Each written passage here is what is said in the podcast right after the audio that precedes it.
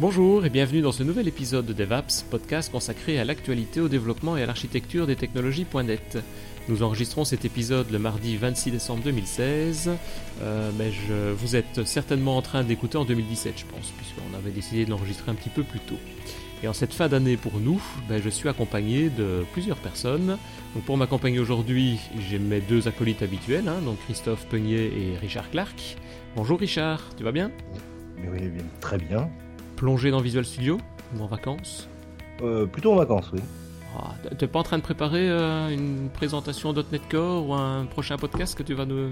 Si, si, bien sûr, mais, si, hein. si, mais bon, ça va être une longue préparation de 5 minutes avant le podcast. Ah, donc, ça va. Euh, sur, sur l'avenir de .NET, oui. Ok, on verra ça plus tard. Et donc il y a Christophe également. Bonjour Christophe. Bonjour Denis, bonjour tout le monde. Et, toi en plein dans les développements aussi? Une partie, une partie, j'essaye en ce moment. Là, entre Noël et Nouvel An, voilà. j'essaye de lancer euh, beaucoup de code. Il faut que je finisse des trucs, mais euh, je m'occupe d'autres choses aussi et c'est un peu dur de tout gérer. Entre les deux grandes dates de vacances, donc les deux grands congés, euh, Noël, Nouvel An, c'est jamais facile. Hein. C'est toujours, toujours le compliqué en fin d'année. Et aujourd'hui, on a un invité, évidemment. Donc, notre invité du jour aujourd'hui, c'est Alexis Konya, un, un ch'ti du Nord, qui va nous parler de Skype pour les développeurs. Bonjour Alexis, tu vas bien? Ça va bien, bonjour messieurs. En, en vacances également? Euh, On peut dire ça, on va dire que c'est calme. On a moins de relations avec les clients cette semaine, mais on, on en profite comme euh, Christophe pour avancer un petit peu. Voilà. Il n'y a que Richard et moi, nous on se repose et on sera en forme euh, l'année prochaine à Richard. Oui, oui. oui moi je, prends, je prends pas trois semaines de vacances. Non, moi non plus. Je t'ai dit une semaine moi, de vacances, je t'ai dit. La semaine prochaine, c'est tout. Bon, et cette semaine-ci aussi, mais ça fait deux. Mais...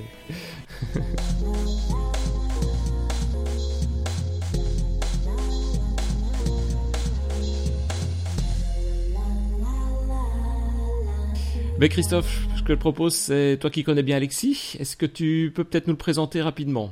Oh non, je connais bien, je sais ce qu'il mange, je sais ce qu'il boit. Ah, c'est plus que bien ça. Mais à part ça, est-ce que tu sais ce qu'il fait dans la Bon. vie aussi? Bah écoute, on va faire un... Alexis, on va faire un petit tour bah, de, de ta sortie d'études jusque, jusque ta boîte. Ah, ta, Yes. ta co-boîte. T'es cofondateur. Euh, master en informatique en 2007. Yes Ou alors, je vais, ou alors je parle de ton BTS avant. Ouais, c'est la, la suite logique, mais ouais, j'ai comme beaucoup euh, d'invités que je pense que vous avez déjà eu. hein, je suis diplômé de Supinfo depuis 2010. Ouais, Ouais, il y a un nid là-bas, je sais pas ce qui se passe, mais il y a un nid à Supinfo. exactement. Ouais. Et euh, euh, juste après, par contre, tu as été faire euh, ta formation euh, à Stanford. Ouais, c'est quoi ce truc-là? En fait, c'est une, euh, une formation professionnelle que j'ai eu l'occasion de faire. Alors, je l'ai faite un peu après. hein, Je l'ai faite euh, bah, euh, un an après avoir créé ma boîte. Mais c'est à Lille Euh, ouais, en fait, c'est un programme euh, qui est co- qui est organisé par alors Aura Technologies. Je sais pas si vous connaissez. ça commence à être un peu connu. qui est en fait ouais, qui est un, un pôle technologique à Lille qui, qui permet de créer des entreprises, etc. Et ils ont un partenariat avec Stanford euh, sur euh, en fait le, le développement de start-up, etc. Donc j'ai eu l'occasion d'aller euh, une semaine à Stanford et une semaine à Lille. C'était un programme sur 15 jours. Donc c'était sympa. C'était sympa. Bon, par contre, après, tu as tout de suite mis dans le pas professionnel. Tu as directement travaillé euh, autour de, bah, du développement euh, C Sharp ASP dans deux boîtes différentes. Euh, juste pour donner les noms, c'est Tape à l'œil et, et, et Eliade. Ouais, c'est ça. Ça, c'est sur 4 ans, c'est- en gros, ces machins-là. Et puis après, tu es devenu MVP Skype for Business. Link, en fait, tout au départ, je présume? La première euh, 2012. en 2012, ouais, c'était Link. Ouais. Ça fait 4 ans que tu es MVP Euh, ouais, ça fait 5. J'ai eu mon jeton cette année, mon jeton bleu cette année. Ah, c'est génial. D'accord. La petite rondelle bleue, c'est cool. Exactement. Et euh, euh, par contre, euh, vous n'êtes pas nombreux en fait au niveau de, de Skype for Business en tant qu'MVP, si? Euh, non, on n'est pas beaucoup, on est quatre aujourd'hui en France. Je suis le seul à, faire du dev. hein. Dans le monde, on doit être maintenant à peu près 70. Et pour donner le ratio à peu près des gens qui font de l'IT sur Skype, qui est quand même une majorité, hein, on doit être, je pense, un peu moins d'une dizaine à faire du dev sur Skype. Et pourtant, on parle, pour- enfin, au niveau de techno, Microsoft, on parle pas mal de vous parce que ça bouge pas mal, ça a bougé pas mal avec la, les réunifications Link Skype et puis maintenant ça, je trouve qu'il y a une convergence et puis ça bouge quand même pas mal. Hein, ouais, ça... Et puis c'est un outil qu'on utilise, je pense, même sans le savoir, quasiment tous les jours, entre guillemets. On utilise très très souvent Skype et ça devient, ça devient un nom commun. Hein. C'est même plus une marque maintenant, hein. ça devient quasiment un nom commun Skype, donc c'est bien.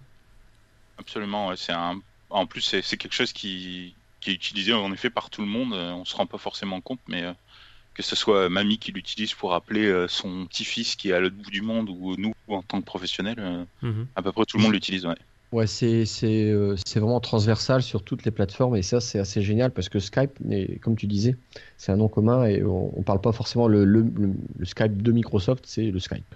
Ouais, bah il y, avait des chiffres qui étaient quand même assez impressionnants. Alors ça a peut-être évolué depuis, hein, mais à l'époque, par exemple sur Skype grand public, avait à peu près 60 millions du... Euh, non, euh, c'était 6 millions d'utilisateurs, je crois, euh, en France, actifs. Donc ils faisaient à peu près 30, 30 minutes de, de vidéos par mois.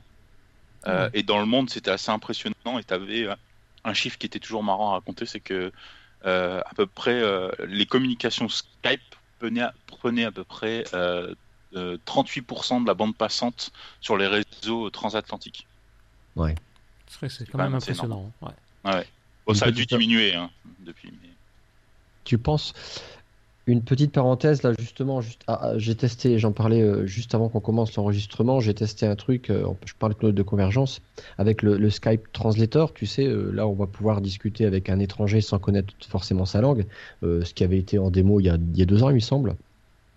Et justement, par hasard, je regardais sur traducteur.bing.com où maintenant, en fait, on a un système de. Bah, c'est un peu la même chose. Donc, je me demande, bon, j'espère que derrière Microsoft sont les mêmes, euh, les mêmes machines, on va dire, les mêmes, euh, euh, les mêmes moteurs, mais ils parlent pas du tout de Skype et puis Bing fait pareil, tu vois. C'est assez étonnant. Bah, c'est, c'est, c'est, enfin, en effet, hein, c'est exactement la même chose que Cortana utilise, Skype, toutes les toutes les API Cognitive Services, etc. Tout est tout est rassemblé hein, derrière, mais ouais, c'est c'est assez impressionnant. enfin, le, le, ça marche quand même plutôt bien. Et puis, euh, ben, dans l'ordre, tu as été MVP et en 2013, tu, un an après ta première nomination, disons, tu as créé, euh, tu as, avec un, collaborateur, un collègue, tu as créé la boîte qui s'appelle Native, qui est sur l'île et qui aussi, euh, dans les mêmes locaux que, là où tu as suivi cette formation de Stanford University, c'est-à-dire, euh, tu viens de me le dire et je perds mes mots. Oh Eurotechnologie, Eurotechnologie, pardon. Euh, donc voilà, ta, ta, société, en fait, elle tourne vraiment, alors à 100% autour de ton expertise Microsoft. Absolument, oui, c'est ça. Et puis c'est un peu là-dessus qu'on voudrait que tu nous racontes un petit peu le, voilà, qu'est-ce que c'est que Skype et le développement. Enfin, euh, qu'est-ce qu'on peut faire avec tout ça? Ouais. Sans problème. Et, commençons peut-être par le début. C'est, on parle de Skype. Ben, tu vas nous expliquer qu'en fait, il y a déjà plusieurs versions de Skype. On parle de Skype entreprise, de Skype, euh, Skype classique entre guillemets. Tu sais nous expliquer un petit peu déjà ça, pour euh, avant de commencer de rentrer dans le vif du sujet euh, côté dev, ben, savoir un peu où on se situe, quoi. Qu'est-ce qu'on a comme outil? Ouais, bien sûr. Bah, donc en effet, il y a deux versions. Il y a la version ce que nous on a l'habitude d'appeler Skype Consumer, donc c'est le Skype grand public euh, que vous, avez l'habitude de voir. Ouais, exactement. Euh, que vous pouvez retrouver euh, sur le store, etc. qui permet en effet de contacter n'importe qui avec plus, plus de fonctionnalités qu'avant. À l'époque, la conférence, etc., c'était payant. là, maintenant, c'est gratuit. Et il y a des services qui s'enrichissent. Bah, Christophe, tu l'as dit, hein, par exemple le Skype Translator ou ce genre de choses. les bots aussi maintenant, etc., etc. Et on a le, la partie, je veux dire, professionnelle, qui est euh, Skype for Business. Alors Skype Entreprise pour la France. Euh, merci à Monsieur Toubon et sa fameuse loi, euh, parce que Microsoft a été obligé de traduire juste pour la France Skype Entreprise. C'est pas chiadé ça quand même. Ouais, ouais. pour la petite anecdote, une fois j'avais tweeté, un, je sais plus, un, une photo d'un produit et en fait il était en français. Il y a les MVP, les MVP américains qui me disent bah, pourquoi Skype Enterprise c'est nouveau. expliquer. C'est nouveau. Pourquoi ça s'appelle comme ça En effet, en France, ça s'appelle Skype Entreprise. Euh, donc des fois, c'est même un peu compliqué pour les clients de comprendre parce qu'ils connaissent Skype for Business, Skype Enterprise, Skype normal. Et puis là, ils râlent, mais ils n'auraient pas pu faire la même chose, une seule, un seul produit. c'est ça. Mais après, globalement, en fait, le produit, euh, il va faire à peu près la même, enfin, le même niveau de choses. sauf qu'il y a des petites différences. Mais principalement, on va pouvoir bah, gérer la présence d'un, ajouter des contacts déjà, gérer une liste de contacts avec des collègues, des amis, la famille, etc. gérer la présence, dire bah, il est occupé, il est présent, il est absent, etc. Et après, on va avoir des modalités de communication. Donc, on va avoir la, messagerie instantanée, euh, les appels audio, vidéo, le partage d'écran, le partage de contenu aussi. Euh, et on va aussi pouvoir utiliser, et c'est là où il y a une petite différence, c'est par exemple la téléphonie. Donc sur Skype, le grand public, euh, on va devoir acheter des crédits auprès de Microsoft pour pouvoir appeler des numéros, bah, les numéros que vous connaissez hein, sur les réseaux commutés, ouais, c'est ça, donc 03, 06, etc. Euh, c'est par exemple quand il y a eu les attentats en France, Microsoft avait annoncé euh, que tous les Français avaient euh, la possibilité d'émettre des appels de manière gratuite pour pouvoir se renseigner mhm. et pouvoir avoir des informations sur leur famille. Bah, voilà. Et sur la partie entreprise, bah, en fait, on va déjà aussi avoir deux, deux, deux manières de l'installer. On a une manière, ce qu'on appelle bah, sur site, donc on-premise, pour pouvoir le mettre dans vos data centers ou dans le cloud sur Office 365 et on va pouvoir ajouter la connexion euh, téléphonique euh, de l'entreprise qu'elle avait soit à l'origine, soit en utilisant des abonnements spécifiques pour, euh, pour Skype entreprise. Ouais, donc ça veut dire ça en pratique que depuis ton PC, tu peux faire des appels même à l'étranger en utilisant quasiment une communication locale dans ce cadre-là, puisque tu utilises un numéro qui se trouve dans le pays du destinataire, c'est ça? Si c'est optimisé, en effet, oui, tu peux. Ah, Par exemple, si une entreprise qui est est euh, implantée euh, au niveau mondial. Elle a un site en France, un site euh, aux États-Unis. Bah, en effet, on va profiter du réseau qu'il y a entre les deux sites pour émettre un, appel qui sort des États-Unis et pas faire un appel qui sort de la France pour appeler les États-Unis. En effet, ça coûte beaucoup moins cher. Et ça, par exemple, c'est une des différences qu'on peut faire sur Skype entreprise qu'on peut pas faire sur Skype grand public parce que sur Skype entreprise, en fait, on gère tout. Il y a des administrateurs mmh. qui gèrent les numéros de téléphone qui sont attribués aux utilisateurs, euh, les flux euh, audio, vidéo, de quelle manière ils sont euh, diffusés à travers le monde au sein de l'infrastructure Skype.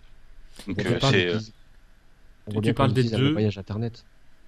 Oui, c'est ça. Tu, parles des deux, donc Skype, Skype for Business.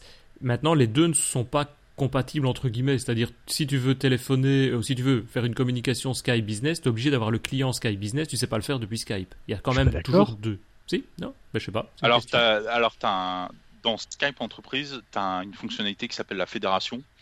Et la fédération, elle est, elle, est, euh, elle est utilisée pour deux choses. C'est soit fédérer euh, de Skype Entreprise vers Skype Entreprise, donc euh, la société A qui veut fédérer avec la société B, euh, ça permet bah, aux collaborateurs qui sont dans les deux entités euh, de pouvoir communiquer euh, comme si c'était dans la même entreprise. Hein, c'est exactement pareil. Mhm. Et après, il y a la fédération pour le réseau public et qui est en fait la fédération avec Skype ah en public. Donc tu peux ajouter des contacts qui sont dans Skype grand public dans Skype entreprise.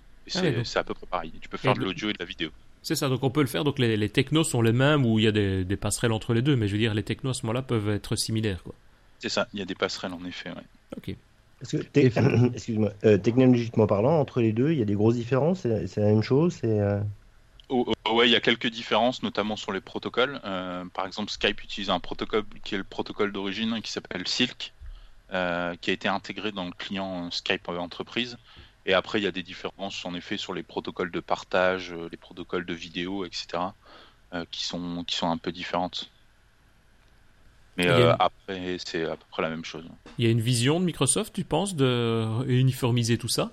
C'est-à-dire, il y a un intérêt d'avoir déjà deux clients, deux technos, ou bien parce que c'est plus du commercial. Pourquoi pas avoir un seul client, une seule techno, un seul produit, et puis après commercialement l'activer ou pas? Ah, j'ai pas forcément de vision dessus, mais je t'avoue que c'est déjà un sacré bazar comme ça. Euh, les, les, les, clients sont déjà assez, euh, assez, euh, enfin, sont toujours embêtés pour dire bah, c'est quelle version, entreprise, pas entreprise, mhm.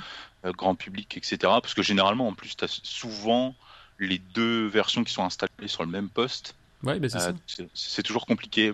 À, terme peut-être, mais aujourd'hui, je j'ai pas la, j'ai pas cette vision-là, en sachant que, enfin, il y a quand même en tout cas, il y a des fonctionnalités supplémentaires qui sont disponibles dans Skype entreprise qui sont différentes de Skype, euh, notamment sur la qualité de service, etc. Euh, enfin, il y a des optimisations. Mhm. On peut aussi brider des choses dans Skype entreprise qu'on peut pas faire dans Skype parce que le client il n'est pas entre guillemets euh, pas manageable. ce qu'on peut faire sur Skype Entreprise. L'administrateur peut mettre des règles ah pour supprimer telle info, etc. Donc, c'est peut-être une vision à, long terme, en effet. Mais Bref, euh, là, le, Skype, euh, disons que c'est un, bon rachat. Faut oublier que c'est Microsoft qui a racheté ça. Euh, ça fait pas si longtemps que ça. Je crois que ça fait même pas 6 ans, un truc comme ça. 6 ou 7 ans que c'était racheté en 2010, 2011. Ouais, je me souviens plus exactement la date, mais ouais, ça commence à faire quelques bah, années. Ça fait, pas longtemps, ça fait pas longtemps en fait. Ouais, mais bon, tu sais, dans, nos métiers, ça va tellement vite que. Mais, je, mais je veux dire, ça serait bien qu'ils uniformisent, mais je trouve qu'il y a encore tellement de choses à faire. Rien que les interfaces logicielles sont totalement différentes encore maintenant. Ah, ça a quand même pas mal évolué hein, depuis euh, au moins ouais, depuis au moins le, le fait que ça s'appelle pareil maintenant hein, parce que en effet Skype on je l'ai pas dit mais Skype entreprise euh, il y a quand même un historique qui est assez assez important euh, la toute première version ça, s'appelait Live c'était même intégré à, Exchange 2000 les premiers les premières fonctionnalités ouais, de en tout cas d'IM euh, qui ont été intégrés. Alors, je, moi, je crois que c'était 2000. Après, on a eu Live Communicator Server, qui était en 2005. Après, on a eu OCS, qui était Office Communicator Server. Ah oui, c'est juste. Ouais, on a eu Link après, qui a où il y a eu deux versions. Il y a eu la version 2010 et 2013. Et après, en fait, là, il y a eu le changement de nom euh, vers Skype for Business. Le rachat. 2015. Euh, c'était le rachat, il a été bien avant, parce que par exemple, la fédération entre le réseau professionnel et personnel, euh, ça existait déjà en ligne 2013. Donc euh, il y a quand même. Euh, c'est 2011 là, le, rachat de, Microsoft. Mais oui, ça... simplifie en fait, vu tous les noms un peu chiadés, excusez-moi du nom, mais c'est un peu le terme. on sent que ça commence à s'aplatir. Oui, c'est ça. Bah, les interfaces, vous le voyez aussi. Hein. Si vous utilisez un peu les deux, vous voyez que les boutons commencent à être pareils, les couleurs à peu près pareilles aussi, etc. Et ça, c'est depuis Skype euh, for Business 2015, euh, où euh, en fait les, interfaces commencent à se ressembler. Et ce qui est étonnant, moi, enfin, ce que je trouve toujours étonnant, c'est que derrière Skype, nous, on sait que c'est Microsoft, mais je pense qu'il y a, dans le grand public, il n'y a pas toujours cette connotation Skype et Microsoft. C'est vraiment comme une marque à part entière. Oui, c'est vrai. Si je peux troller, parfois, heureusement, quoi. Bon, je sais pas, de temps en temps, ça marche bien. Ah ouais. non, non, ça marche bien. Non, non, eh, sérieusement, entre nous, ça marche. Ah, de mieux en mieux Skype. Hein. C'est ce que je disais moi aussi en off. Moi, en tout cas, perso, j'ai jamais. Bah, ici, on fait tous les enregistrements du podcast sur Skype. On a rarement eu de problème. C'est parfois, comme tu le dis, plus des problèmes liés à la, bande passante, au réseau, des choses comme ça. Et là, forcément, s'il n'y a plus de réseau, euh, Skype a du mal à fonctionner. Bah, c'est ce qu'on peut pas demander. Euh, ce qu'on peut pas demander euh, aux, personnes du grand public qui l'utilisent. Enfin, comme, enfin, un cas où je sais pas, vous avez déjà eu l'occasion peut-être dans votre famille, mais la mamie qui va appeler son petit-fils qui est à l'autre bout du monde euh, elle, euh, elle veut que quand elle clique sur le bouton, ça marche, mais elle se rend pas compte que si euh, elle a un réseau Wi-Fi ou une bande passante qui a 1 méga, bon, la qualité, elle va pas être optimale, quoi, hein, ça c'est sûr. Mais ça, elle, elle s'en rend pas compte. Mhm. c'est pour ça qu'en entreprise, c'est aussi optimisé. C'est que on sait que quand un utilisateur, le grand patron, doit appeler euh, à l'extérieur, bah, on lui euh, on lui alloue la, bande passante nécessaire pour qu'il y ait une qualité qui soit euh, correcte. Sur la partie grand public, on peut pas le faire. Donc c'est aussi parfois ça qui peut rendre le service un peu mauvais. En tout cas, ça marche super bien. Et dit, j'ai encore une question. Skype, c'était une entreprise à part avec leur technologie séparée. Maintenant, au sein de, suite à ce rachat il y a 5, il y a 5 ans, 6 ans bientôt, c'est tout est chez Microsoft, tout est dans leur data center. Il y a, ou alors Skype, c'est encore une entreprise qui est séparée en fait de, un peu comme je veux dire euh, Minecraft et Mojang où ils ont leur propre truc. Euh. tu vois ce que je veux dire? C'est intégré totalement à Microsoft ou c'est encore une, une entité ça, ça, a été une entité euh, quand même à, part pendant un certain temps. Euh, maintenant, toutes les équipes euh, sont, sont rassemblées, hein, aussi bien pour la partie entreprise que la partie. Donc, par contre, elles sont éclatées. Hein. Il y a, je sais plus exactement, mais il y a pas mal de sites encore en Europe. vous avez certainement vu dans la presse il y a quelques temps, à Londres était un gros site pour Skype. je sais pas si ils avaient annoncé qu'ils allaient fermer une partie. Euh, après, il y a pas mal de développeurs qui sont à Redmond, bien sûr. Euh, je pense qu'il y a des développements qui sont faits en Inde aussi. il, y en a un peu partout dans le monde, mais euh, ça reste maintenant, c'est vraiment intégré à Microsoft. et sur les data centers, c'est ce que je disais en off aussi tout à l'heure. c'est que à l'époque, le modèle de Skype grand public était un peu différent. C'était du peer-to-peer. on avait on avait des fonctionnalités qui étaient payantes parce que c'était pas intégré par défaut. Et il y a eu une transition lors du rachat de Microsoft où en fait ils ont utilisé le, meilleur de Skype et le meilleur des MSN et ils ont scindé les deux et ils ont réutilisé des choses. On est passé d'un mode peer-to-peer à un mode client-serveur avec les serveurs des MSN, etc. Donc euh, voilà. Ok. Et si on rentre plus dans le développement alors maintenant, donc euh, on va dire ici ça c'est la présentation donc de Skype, de ce qui existe, Skype, Skype for Business euh, et autres. Qu'est-ce qu'on peut faire en termes de développement? Déjà, qu'est-ce que tu fais toi au niveau de ta société dans ce genre de, de, domaine, puisque tu es spécialisé un petit peu là-dedans aussi, dans tout l'aspect dev. Donc, qu'est-ce qu'on fait avec Skype ou Skype for Business peut-être en termes de dev? Alors sur Skype, euh, sur Skype euh, grand public, euh, c'est assez simple parce qu'on peut pas faire grand chose. Il y, a, eu des choses qui existaient à l'époque quand c'était encore Skype et la société Skype. Euh, notamment pour intégrer les clients. Euh, bah, vous avez certainement connu euh, les clients pour PS Vita, PlayStation, machin, etc. Il y avait pas mal d'API qui existaient. Microsoft, a, lors du rachat, a supprimé pas mal de choses. Et en fait, enfin même pas mal, parce qu'il en restait plus beaucoup. Il restait plus que les Skype URI, où en fait tu pouvais intégrer des widgets ou ce genre de choses dans des pages HTML ou dans des applications. Et mhm. c'était juste un raccourci qui permettait de lancer le client Skype, soit sur iOS, soit sur Android, soit sur le web. Euh, bien, pour pouvoir automatiser. C'était assez simple. Hein. C'est basé en fait sur des balises euh, A HTML. Et on ne peut plus. Si si ça ça marche toujours. Hein. Il n'y a, aucun problème. Euh, et on peut même maintenant, en rajoutant un, un 2, enfin vous regarderez dans la doc, mais sur le href, tu mets 2, 2 points et tu peux appeler les réseaux Skype en entreprise. Ah ouais, ça, ça marche aussi. Je savais même pas. Ouais, et il y a même un site, donc c'est dev, dev.skype.com, où il y a même une interface pour générer le widget euh, Skype pour le mettre dans un site web. Ah oui, ok, ah, c'est pratique ça. Voilà. Donc il y a ça, ça a évolué un petit peu depuis le bot framework. Je sais que vous aviez fait un, podcast avec euh, Etienne sur le sujet. il y a des, donc il y a, eu, euh, il commence à avoir des choses sur la partie bot, etc. Donc il y a un petit peu plus d'API. Avec le bot framework, c'est simplifié parce que ça permet d'adresser tout, mais on peut faire un bot spécifique pour le Skype. donc mhm. sur la partie grand public, c'est tout ce qu'on peut faire. par contre, sur la partie entreprise, euh, là, on peut quasiment tout faire. Euh, il y a, j'ai jamais compté, mais il y a à peu près une dizaine de, d'API euh, qui ont été mis à jour pour Skype Entreprise, qui ne l'ont pas été, etc. Et mhm. globalement, on peut un peu tout faire. Juste pour vous présenter un peu ce que moi je fais aujourd'hui, il y a, je vais dire, deux, deux cas pour lesquels on a besoin de, de, développer autour de Skype. Le premier, c'est d'adapter le comportement et les fonctionnalités de Skype à ce que les clients veulent faire. Je peux vous donner un exemple. Par exemple, euh, c'est un client qui a qui migrait d'une infrastructure Avaya. Donc Avaya, c'est un constructeur de téléphone hein, qui est concurrent de Cisco, de d'Alcatel ou ce genre de choses. Euh, Avec un central téléphonique et. C'est ça qu'on appelle un PABX.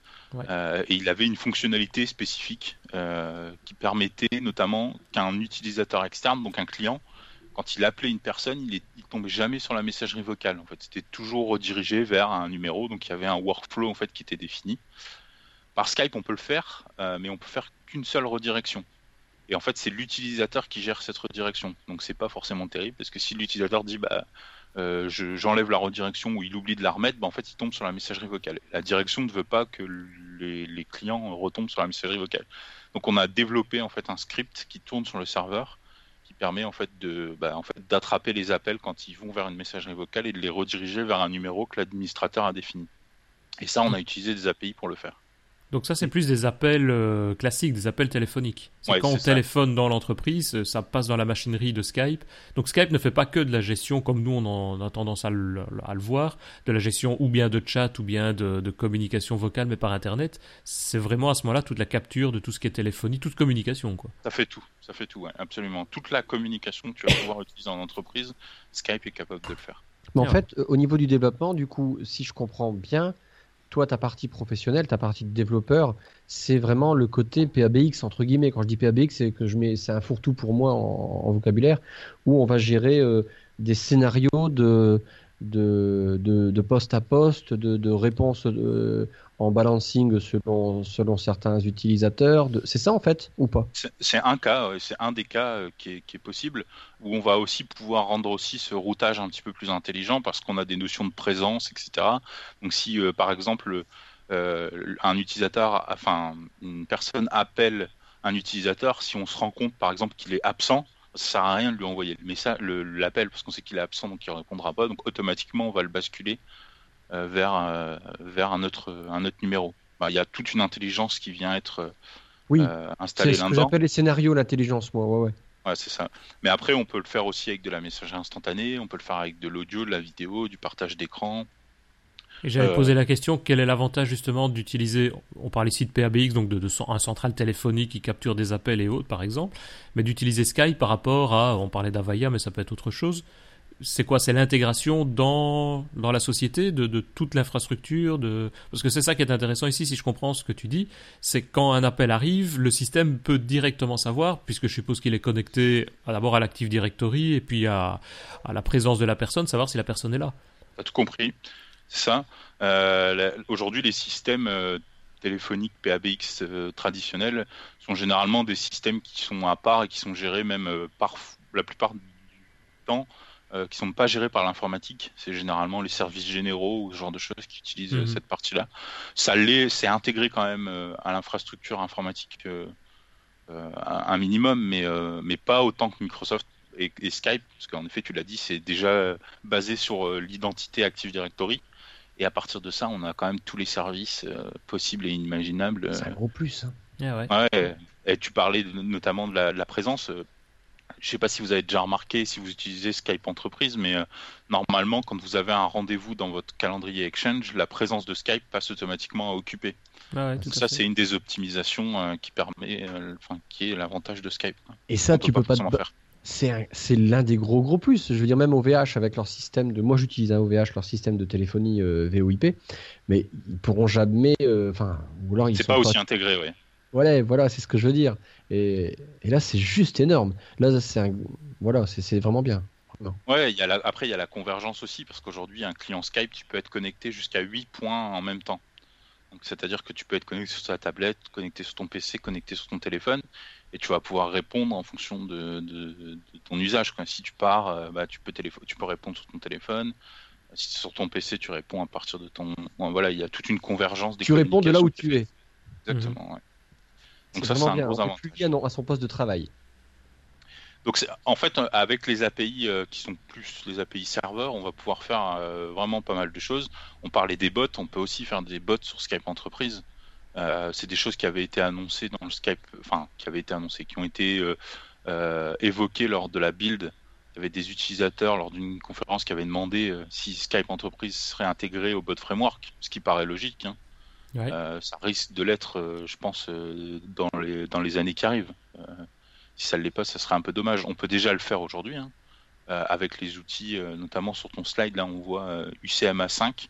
UCMA, en fait, c'est vraiment le SDK le plus gros et le plus puissant de, de, Skype qui, est qui, tourne sur la partie serveur. Il y a même d'ailleurs des services qui sont dans Skype qui, permet, qui sont basés sur ce SDK-là.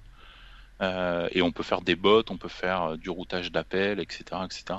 Au niveau des bots et Skype, tu as déjà des, des, choses avec des clients ou, ou des, des intérêts il y en a, il y en a forcément un petit peu parce que comme ça, ça devient, en tout cas, moi j'en ai déjà fait dans Skype Entreprise, mais euh, c'est, ça devient forcément euh, un, comme ça devient le point d'entrée de toutes les communications, ça, c'est quand même, c'est quand même génial de, pouvoir aussi récupérer des informations à partir d'un bot dans ton Skype Entreprise. Donc euh, il y, a, des clients qui commencent à être intéressés. Bon, comme c'est pas encore intégré à, au, au, bot framework euh, c'est des, développements spécifiques, mais je pense que dans les, années qui arrivent, on va, en tout cas dans le monde de l'entreprise, en voir de plus en plus. Et, en pratique, alors, c'est quoi? Tu as un SDK, donc euh, tu développes en .NET, tu fais des, services, des applications, et tu intègres ça directement dans le, Sky Business Server Absolument, c'est ça. Donc, euh, par exemple, l'UCMA, la plupart du temps, c'est des services Windows hein, qui sont développés en .NET, qui sont basés sur les, les, la plupart du temps avec async, await, etc. Là, le, la partie parce que forcément on est en temps réel, donc on essaye euh, au maximum d'optimiser euh, le, le, le, traitement des appels et des communications. et on l'installe sur un serveur qui est spécifique, qu'on appelle un Trusted Application Server. Et c'est juste une boîte qui permet de communiquer de manière sécurisée en fait avec le, avec le serveur Skype et le moteur de Skype. Et on mhm. peut faire, avec celui-là, on peut quasiment tout faire.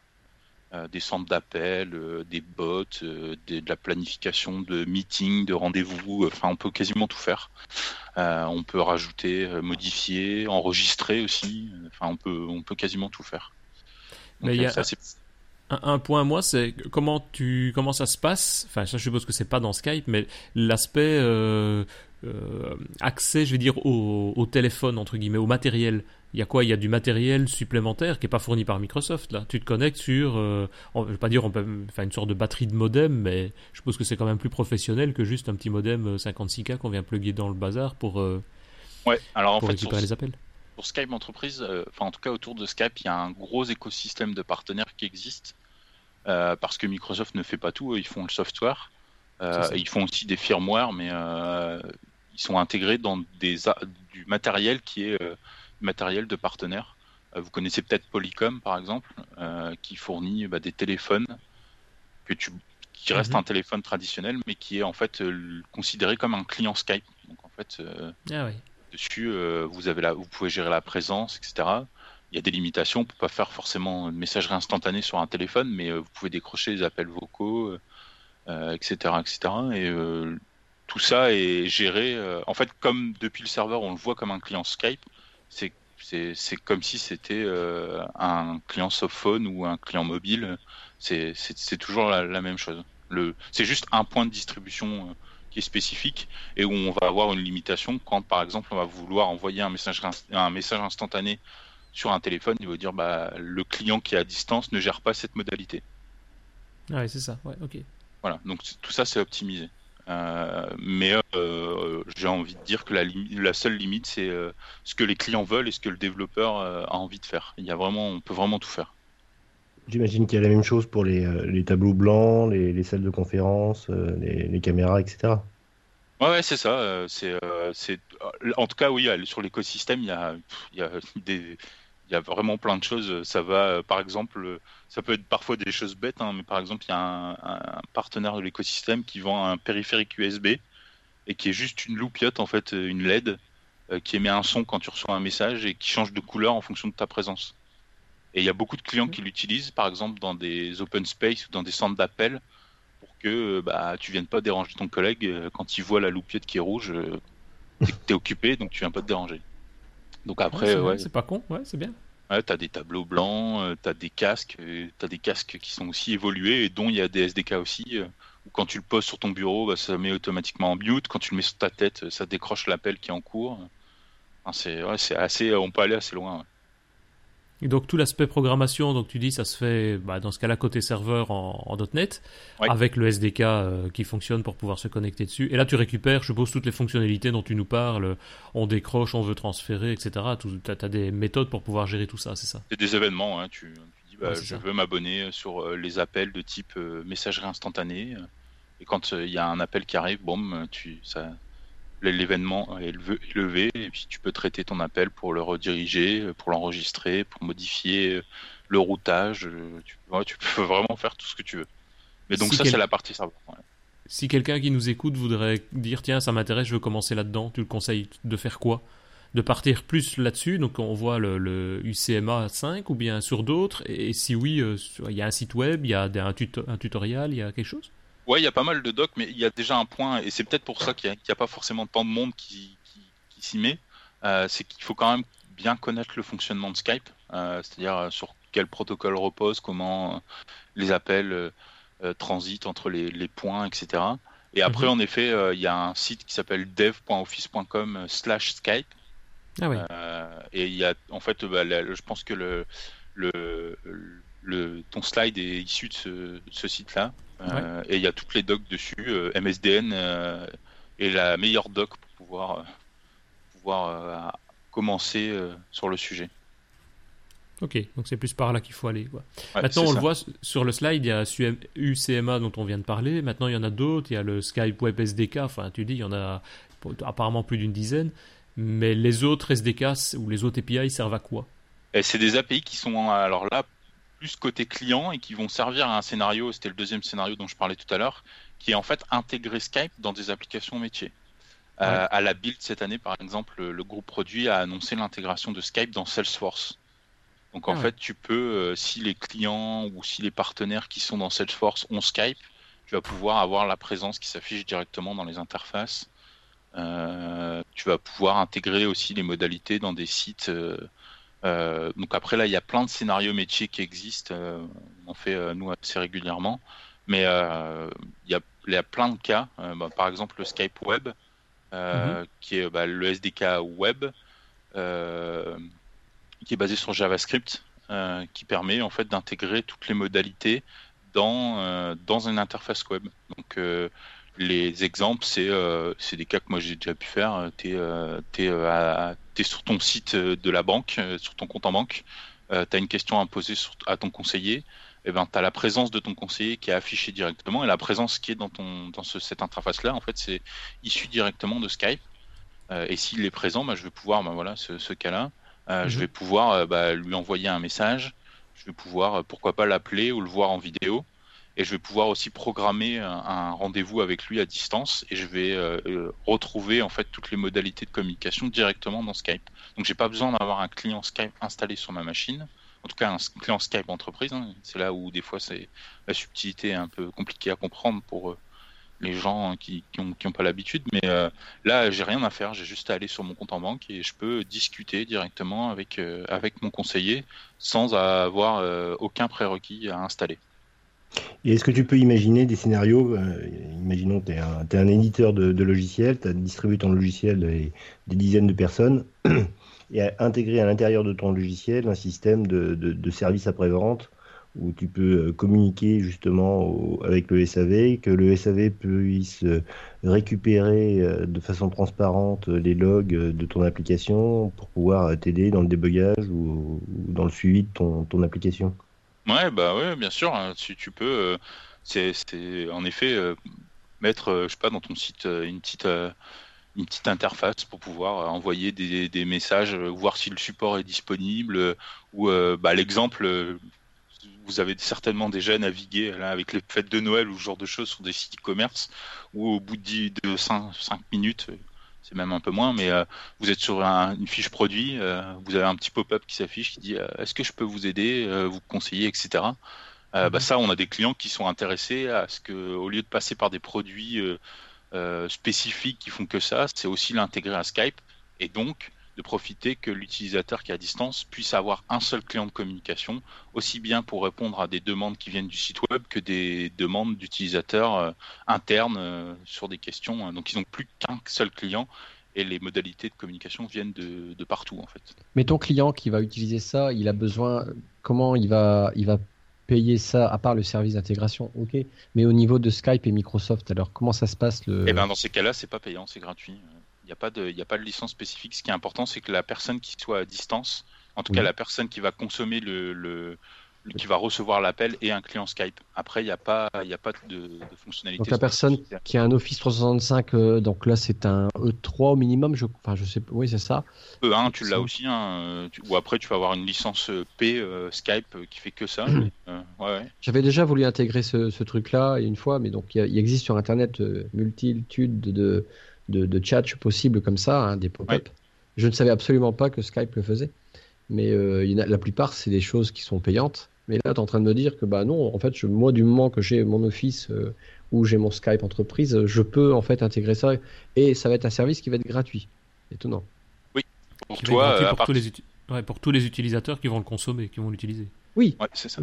C'est ça et, tu dis, ils n'ont besoin de rien L'utilisateur, il a besoin ou d'installer un Skype ou un Skype Business ou non, plugin, rien du tout. Oui, alors le, oui, alors ça c'est en effet le, grand problème. Euh, enfin, c'est l'actualité en ce moment hein, par rapport à ça, mais euh, en effet, euh, en fait, il faut savoir par exemple dans le, cas de Skype Web, on va pouvoir l'utiliser de deux façons. C'est soit d'utiliser en fait tes propres credentials, donc tu utilises ton compte entreprise pour te connecter, et en fait au lieu d'avoir le client Skype comme tu l'as sur ta machine, tu peux utiliser directement dans le portail web, par exemple sur mhm. OWA ou ou outlook.com. en fait, ils utilisent les, à peu près les mêmes SDK pour pouvoir. en fait, quand tu te logs sur ton interface mail web, tu as la présence, etc., qui s'affiche. Bah, en fait, ils utilisent Skype Web. Exactement pareil. Mais là, il n'y a pas de plugin à installer alors? Non, le plugin ah va être nécessaire quand tu vas vouloir faire de l'audio et de la vidéo sur des, en fait, des navigateurs qui supportent pas le protocole qui est utilisé. Aujourd'hui, clairement, ça. marche que sur Edge, le, le, mode sans plugin. Donc, c'est, euh, vous avez peut-être vu les annonces. Euh, le protocole qui est utilisé s'appelle ORTC pour WebRTC. Il y a un, un fonctionnement un peu différent de WebRTC. Mais euh, le scénario est assez intéressant parce qu'en fait, quand tu te connectes sur une interface qui gère Skype, quand tu démarres une conversation vidéo, en fait, Edge te demande s'il peut accéder à ton micro et à ta caméra. Tu fais oui, et en fait, tu n'as rien d'autre à faire. Mhm. Ça, c'est terrible donc ça va évoluer parce qu'en effet aujourd'hui euh, sur Internet Explorer, euh, bah, bon, c'est un, navigateur qui est qui va qui va ne plus être supporté, hein, qui va être qui est abandonné. Donc euh, il y a, on a besoin d'un plugin. et après Chrome et Mozilla, qui sont des navigateurs qui sont pas développés par Microsoft et qui sont updatés quasiment toutes les semaines, ne supportent pas trop ces, modalités-là et même le, plugin n'est pas forcément bien géré, ça marche pas aujourd'hui. Donc ça évolue petit à petit, mais en tout cas, sur Edge, ça marche pour l'instant euh, très bien. Et en effet, on n'a donc pas besoin d'installer de client, Skype sur, sur la machine pour pouvoir utiliser ces, ces fonctionnalités. c'est ça. Et, donc ça, c'est le, Web SDK que tu viens de, dont tu viens de parler, si j'ai bien compris. C'est ça. Et en, pratique, même question que tout à l'heure, au, niveau des applications serveur ou, .NET, ici, si on veut faire du développement, en pratique, on a besoin de quoi?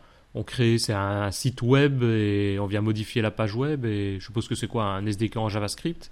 Absolument, c'est juste ça. Tu, donc c'est une page HTML, euh, tu mets mhm. une balise JavaScript, euh, tu dois spécifier en fait l'URL du, SDK euh, JS qui est sur le CDN de Skype.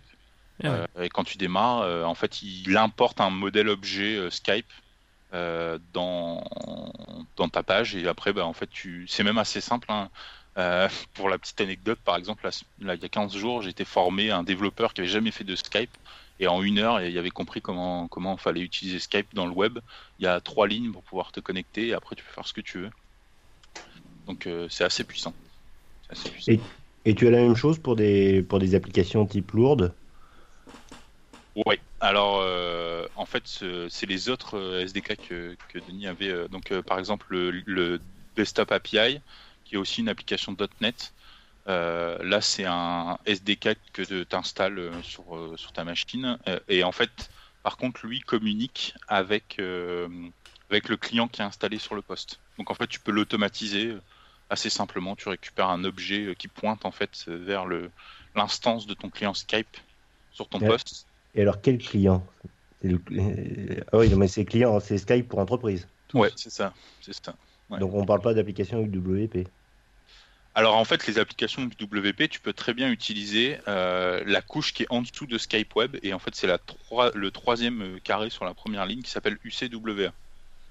Si tu veux, alors le, je pourrais, euh, si vous voulez vous donner, je, pensais que je l'avais mis dans, les docs, mais en fait UCWA est une API REST qui est exposée par le serveur Skype et qui est utilisée bah, soit par les applications mobiles par exemple, par les interfaces web qui sont, euh, qui sont euh, fournies par Skype par défaut. Par exemple, quand vous euh, voulez accéder à une conférence à distance, quand quelqu'un vous invite, vous cliquez sur un lien web, mhm. eh ben, ça utilise cette API-là. Et en fait, le, Skype Web SDK n'est juste qu'un SDK qui se base sur UCWA. Et donc, par exemple, dans UWP, on peut très bien faire des, des appels REST vers cette, cette API-là et ça marche aussi. Moi, je l'ai fait, j'ai fait un SDK pour le boulot euh, .NET euh, qui utilise en fait UCWA et qui, qui automatise toute cette partie-là. Donc on pourrait très bien... carrément refaire un, client Skype si tu as envie, ça va jusque là. Même la communication audio ou vidéo peut être euh, reconfigurée. Oui, bien sûr. Ok, donc c'est pas simplement dire j'active des options ou je mets en, forme certains éléments dans mon, dans mon protocole ou dans mon écran Skype. Tu refais quasiment le client. Quoi. En fait, c'est d'ailleurs pour ça que le, SDK dont je parlais tout à l'heure, Desktop API, il n'a pas été mis à jour pour euh, Skype entreprise. C'est encore en version euh, ligne 2013. Il n'y en a pas pour Skype 2015.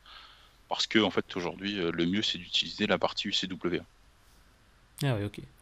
Et là, c'est un peu, en effet, c'est un peu compliqué, hein, mais en fait, tout s'empile. En fait, UCMA, c'est vraiment le, la base de tout.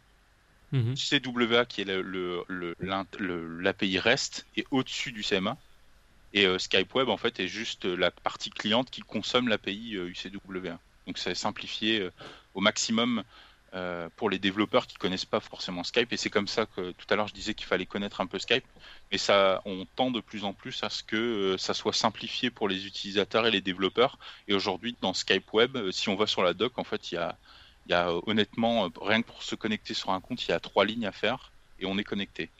Après, ben, on peut jouer avec la présence, etc. Et derrière, ça interprète des commandes UCW. Ah oui, ok. Et justement, si on parle, je dirais, plus de bonnes pratiques, toi qui es plongé dans, ce milieu-là de, de, Skype, Skype Business depuis des, mois, des années, qu'est-ce qu'il faut faire ou qu'est-ce qu'il ne faut pas faire si on veut commencer à, travailler, à développer là-dedans? Bah, je pense qu'aujourd'hui, si si je dois conseiller quelqu'un qui doit redémarrer, euh, clairement c'est euh, c'est sur la partie web qu'il faut s'orienter parce que c'est ce qui est de plus efficace et c'est euh, là-dessus que Microsoft bah, fournit le plus d'outils. Les, les, anciennes versions .NET notamment desktop API, etc., euh, sont de moins en moins utilisés et de moins en moins efficaces. Euh, par exemple, desktop API, ça utilise en fait des, objets comme, donc c'est quand même assez lent et c'est pas aussi efficace que UCWA. Donc mhm. aujourd'hui, je conseille à quelqu'un qui doit qui doit développer ou intégrer des choses dans dans son application avec Skype d'utiliser la partie web. C'est ce qui est plus vraiment le plus efficace, même pour des applications lourdes. Ouais, ok. Et il y en a un dernier, celui euh, qui est au milieu entre Skype Web et, UCWA, qui est en fait l'équivalent de Skype Web, mais pour le mobile. Et en fait, on a un SDK pour iOS et Android. Il n'y a pas de, SDK pour l'instant pour Windows. Euh, qui permet d'intégrer en fait de faire l'équivalent de Skype Web mais pour le mobile et de gérer toute la partie média. Donc en fait, le SDK simplifie et dit bah, je veux démarrer le service audio, bah, il communique avec le, matériel audio de ton iPhone ou de ton Android euh, pour te fournir la vidéo de ton écran et d'intégrer en fait les modalités Skype dans des applications mobiles. Donc c'est ah l'équivalent, c'est pareil. Ça interprète aussi des commandes du CWA, euh, mais c'est aussi des scénarios qui sont plutôt intéressants. Et je parlais de la banque tout à l'heure. Euh, c'est des cas qu'on peut faire aussi pour la banque, où l'application mobile de, ta banque, au lieu de, mettre la présence et de lancer un client Skype à côté, ben en fait tout est intégré dans la même application. Donc ça, c'est aussi des usages qui sont assez intéressants. Mais on parle là vraiment d'iOS ou d'Android, donc euh, en Java, si on veut faire du développement Android, on parle pas de Xamarin et il n'y a pas de SDK pour Xamarin par exemple pour faire du multiplateforme. Non, aujourd'hui non. Bah, c'est pareil, j'espère que ça viendra. Euh, mhm. Parce que bon, c'est quand même beaucoup plus simple. Moi, j'ai dû me mettre un peu au Swift et euh, au Java. J'avoue que mes yeux ont un peu saigné, mais euh... c'est pour ça que t'es pas en vacances entre Noël et le jour de l'an. c'est ça, exactement. quand on est, quand on fait du quand on a l'habitude de faire du .NET et qu'on doit passer à faire euh, du Swift ou du Java, bon, c'est c'est pas simple. Mais en tout cas, c'est c'est le, le scénario est assez intéressant. Et on ne sait pas le faire avec les services UCWA dont tu parlais Si. Puisque ce sont des services web, donc tu pourrais y accéder. Et c'est quoi l'avantage alors? Qu'est-ce qu'il y aurait, euh, à part cette intégration supplémentaire au-dessus?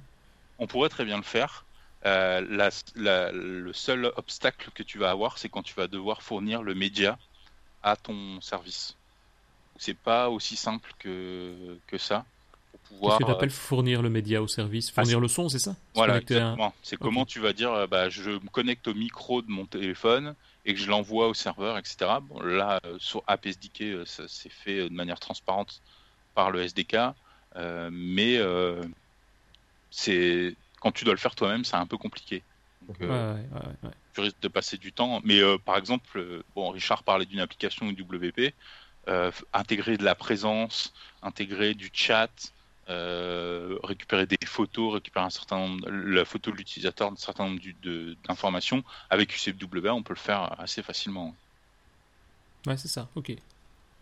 Et ça, c'est très bien documenté. D'ailleurs, sur UCWA, il y a un site spécifique qui s'appelle ucwa.skype.com où toute l'API est documentée avec euh, les objets, etc. Et c'est basé sur du reste, donc euh, on peut l'utiliser en PHP, en .NET, en enfin tout ce qu'on veut on se connecte dessus directement, ouais, c'est ça. Ouais. Et si on veut débuter, c'est le mieux de passer par quoi? Un, compte Office 365 et on, on peut activer, enfin je veux dire c'est peut-être payant au départ, il n'y a pas de, version gratuite pour essayer ou ce genre de choses? Bah si c'est comme, enfin tu peux très bien euh, t'inscrire sur Office 365 et avoir un compte d'éval, alors je sais plus par défaut c'est 3 mois je crois. Euh, c'est ça, c'est compris dedans quoi. Ouais, et tu peux utiliser les API, euh, les API UCWA. C'était pas le mhm. cas il y a quelques temps, hein. ça a été annoncé à la build, je crois d'ailleurs, cette année, euh, où on peut maintenant utiliser UCWA. Avant, ce qui n'était pas géré, c'était de la méthode d'authentification. Mais maintenant, tout est intégré avec les API euh, ADAL, etc. Euh, tout est intégré, ça. marche plutôt bien. C'est ça, il faut en gros avoir une bonne connexion Internet si on veut avoir une bonne qualité derrière. Quoi. Ouais, bah après tu peux toujours tester, euh, rien que te connecter sur le compte, euh, récupérer la présence d'un autre compte, envoyer des messages instantanés, etc., mhm. etc. Euh, ça c'est déjà bien. Bah, Christophe parlait tout à l'heure, ça peut être un cas intéressant, c'est de dire bah je je veux juste mettre un widget sur mon site e-commerce et que quand l'utilisateur clique, bah, ça m'envoie un message pour me dire hé, j'ai besoin d'informations, je vous rappelle. Bon ça, si vous avez l'habitude de faire des appels à des les API REST, euh, c'est assez simple à faire. Hein. C'est assez simple à faire et, c'est bien documenté, donc, euh, euh, donc, voilà. Je on mettra les liens dans les, notes aussi. En fait, je vais le faire pour ma dernière page d'achat. Quand il y a des achats, parfois, c'est toujours intéressant que le client est. Oups, c'est vraiment important, tu sais, dans les paniers, au niveau des paniers, en fait. Ouais, et puis ça rassure aussi, je pense. Hein, dire on peut contacter même physiquement quelqu'un, que ce soit par chat ou, ou, par vocal. C'est vrai que ça rassure également. Hein, c'est bien. Ouais, donc voilà. À, propos de rassurer, un, dernier point, on en a parlé un petit peu euh, enfin, en off avant. On entend régulièrement des, un aspect de mauvaise presse, je vais dire, sur Skype, on le critique beaucoup. Toi qui es encore une fois plongé là-dedans, c'est plus un effet de quoi de, de où c'est les gens qui qui critiquent euh, bah, crient peut-être parfois un peu plus fort que les autres ou il y a vraiment de temps en temps des, difficultés ou des problèmes par rapport à Skype? Moi, perso enfin on utilise ici Skype comme on le disait tantôt pour enregistrer le podcast et maintenant ça fait quelques fois on n'a jamais réellement rencontré de, de problème sur ça. On l'utilise Skype Business au bureau on n'a jamais eu de problème non plus mais est-ce que vraiment on est un cas isolé ou il y a ce genre de, de problème qui arrive régulièrement euh, en entreprise? Ou de moins en moins. Ou de bah, moins en moins ouais honnêtement, c'est euh, c'est vraiment rare qu'il y ait des problèmes. Euh, il, peut y en avoir, en tout cas sur Skype grand public, en effet, euh, il peut avoir des problèmes de coupure du service, mais c'est assez rare. Sur la partie Office 365, etc., c'est aussi rare qu'il y ait des coupures Azure, c'est à peu près pareil. en sachant que d'ailleurs le, le, service Skype est hébergé forcément dans Azure. Euh, ils mhm. utilisent même des services euh, type service fabrique ou ce genre de choses. Euh, Skype for Business est basé sur service fabrique. il y a certains services de Skype for Business qui sont basés sur service fabrique. après, en effet, je pense que là où il y a, peut-être certaines personnes qui sont peut-être plus influentes et qui ne portent pas Skype dans leur cœur, donc on les entend plus. Mais honnêtement, moi, j'ai jamais, jamais eu de problème. après, pour moi, le, comme je l'ai dit tout à l'heure, hein, le, problème pense que vient surtout des utilisateurs qui disent bah moi quand je, clique euh, je veux que ça marche mais parfois il y a des éléments extérieurs qui font que bah, c'est compliqué de compliqué de mettre en relation euh, des personnes qui sont à l'autre bout et ça aussi les gens se rendent pas forcément compte qu'aujourd'hui une personne qui est à Lille ou à Paris ou à Bruxelles où euh, elle peut communiquer juste en cliquant sur un bouton avec une personne qui est à Seattle. Il y a quand même euh, une distance, etc., qui fait que le service ne euh, peut pas être toujours 100% euh, fiable, etc. etc. Donc, Bref, ça marche super bien quand même. Globalement, moi, je, en effet, j'ai jamais eu trop à me plaindre. Après, je, peux comprendre qu'il y a, y a des choses qui marchent moins bien et que des fois, ça peut être compliqué, mais... non, mais c'est oui, il y a eu surtout un gros loupé au moment du lancement de Windows 8 euh, avec euh, une application Skype qui a été lancée sur Windows 8 spécial qui marchait pas très bien, puis un retour en arrière sur l'application Win32, etc. Quoi. Ouais. Mais à un moment, il y avait tellement de versions. Après, euh, je pense que c'est pas simple non plus aussi. Il y avait tellement de versions de clients Skype. moi, je me mhm. souviens d'avoir vu une liste une fois de toutes les versions qui existaient pour Skype sur les télés. Je me souviens, je sais pas si vous vous souvenez. Il y a un moment, il y avait un, des clients Skype sur les télés les Smart TV. Et le, nombre de versions, c'était hallucinant. Alors je me doute que on a quand même l'habitude de gérer les versions de software. Quand on en a, euh, enfin, je, pense qu'il y en avait au moins 100. C'était énorme. D'ailleurs, sur la télé LG qui est toute récente, et ben voilà, j'ai eu l'information que Skype arrêtait. Bah ouais, voilà. Mais à un moment, je, je peux comprendre qu'ils arrêtent parce qu'il y a tellement de versions que euh, vaut mieux se concentrer sur des, des, clients dont on a besoin, sur PC, sur mobile, sur Xbox. Bon, je peux comprendre que sur Xbox, il y a un client Skype qui marche d'ailleurs plutôt bien. Je sais pas si vous l'avez déjà testé. Et, et bon, voilà quoi, il faut c'est vrai que même sur mobile, euh, je prends mon, cas personnel, j'ai un, enfin, Skype fournit au niveau personnel, je parle même pas de, l'aspect Skype business, fournit, enfin fournit, il faut acheter des cartes style carte prépayée quoi, dans lequel pour 10 euros on peut faire des communications, avec l'avantage que ça arrive sur un téléphone fixe, donc on peut téléphoner, euh, enfin moi je fais du Skype à partir du mobile, et de l'autre côté je téléphone à ma mère qui elle décroche son téléphone parce que je l'appelle de manière tout à fait normale quoi. Ouais c'est ça, et, tu, peux même acheter des... tu peux même acheter un numéro de téléphone sur Skype grand public, hein. ouais, tu peux tout à fait. téléphone. Ce que tu peux faire maintenant aussi, dans, alors ça, ça a été annoncé il n'y a pas longtemps, et on pouvait pas le faire avant, et on a aussi maintenant le, les appels téléphoniques dans Office 365 pour Skype Entreprise. Donc tu vas dans ton portail d'administration, tu dis bah, je veux la licence qui me permet de faire ça, et tu peux commander des numéros de téléphone et tu peux les ah attribuer à tes utilisateurs. Donc ça c'est aussi euh, assez sympa. Ouais, non seulement c'est sympa de pouvoir effectivement centraliser ça, et moi ce que je trouve vraiment sympa, enfin moi c'est comme ça que j'utilise aussi, c'est quand on est à l'étranger, bah tu payes, tu fais des communications euh, locales quoi. Ouais, tu sors de la France et pas des États-Unis par exemple. Nous, voilà, l'habitude d'aller euh, au moins une fois par an aux États-Unis, tu appelles avec ton Skype. Pour info, le, truc c'est à peu près euh, plus de 6 heures d'appel, un peu moins de 8 euros par mois. Ouais, c'est pas très cher. Hein. Ah ouais, non, ça coûte rien. Vers Moi, les cet abonnement de 10 euros, euh, ça fait, je veux dire, des années et je l'ai pas encore épuisé, mais j'utilise pas tout le temps non plus. Mais et on est limité 15 euros. Il y a plein de services qui permettent, euh, en effet, euh, je pense que avec le temps, il y a quand même pas mal de services. Christophe peut en parler. J'ai passé un peu de temps avec eux sur le podcast Lifestyle pour leur expliquer mhm. un peu comment ça marche. Mais il y a par exemple maintenant une fonctionnalité qui s'appelle Broadcast Meeting permet en fait de, bah, de broadcaster les meetings Skype comme on le fait euh, maintenant euh, sur Internet et euh, n'importe qui peut se connecter sur le, meeting et voir le contenu, etc. Donc c'est et c'est basé sur Azure Media Services. Donc c'est hyper scalable, on peut faire vraiment plein de trucs. Et un an auparavant, on avait testé et c'était assez difficile la qualité pour une raison, je sais pas pourquoi. Et puis là, maintenant, on en est vraiment, vraiment content, quoi. Ça marche du feu de Dieu, quoi. C'est ce que je dis, au bureau, c'est comme ça, ça évite de se déplacer aussi, quoi.